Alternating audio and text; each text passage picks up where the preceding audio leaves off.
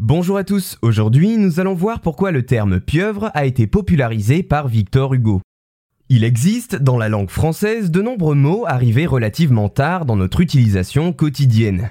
On peut citer le fameux exemple du mot renard qui supplanta l'utilisation du terme goupil pour désigner l'animal grâce à l'influence d'un livre du XIIIe siècle nommé le roman de renard. Eh bien, dans la catégorie des termes qui désignent des êtres vivants et qui sont apparus sur le tard, nous retrouvons également le mot pieuvre. Ce dernier n'a pas été inspiré d'un roman de la fin du Moyen Âge, mais directement lié à l'un de nos plus célèbres artistes français, Victor Hugo.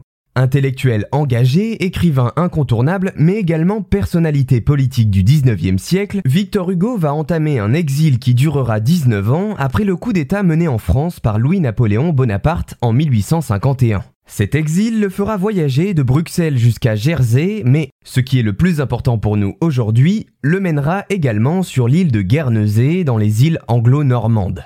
En 1866, quatre ans après la sortie et le succès incontestable des Misérables, Hugo publie un roman nommé Les Travailleurs de la mer, qui rend hommage à Guernesey et à ses habitants.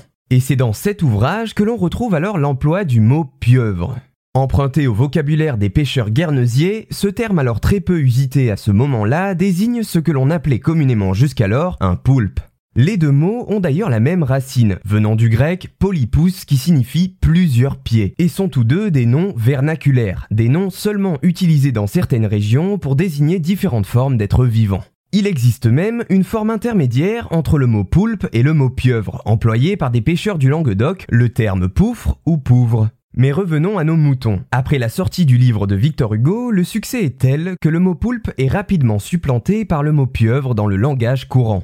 Ce dernier passera même dans la langue italienne sous la forme piovra. Mais alors, après tout cela, y a-t-il une réelle différence entre un poulpe et une pieuvre aujourd'hui? Eh bien non. Le poulpe et la pieuvre désignent un seul et même animal, mais il est intéressant de noter que certaines régions emploient un terme plutôt qu'un autre. Ainsi, de la Camargue à la frontière italienne, on favorise le terme poulpe, là où le reste de la France lui préfère le mot pieuvre.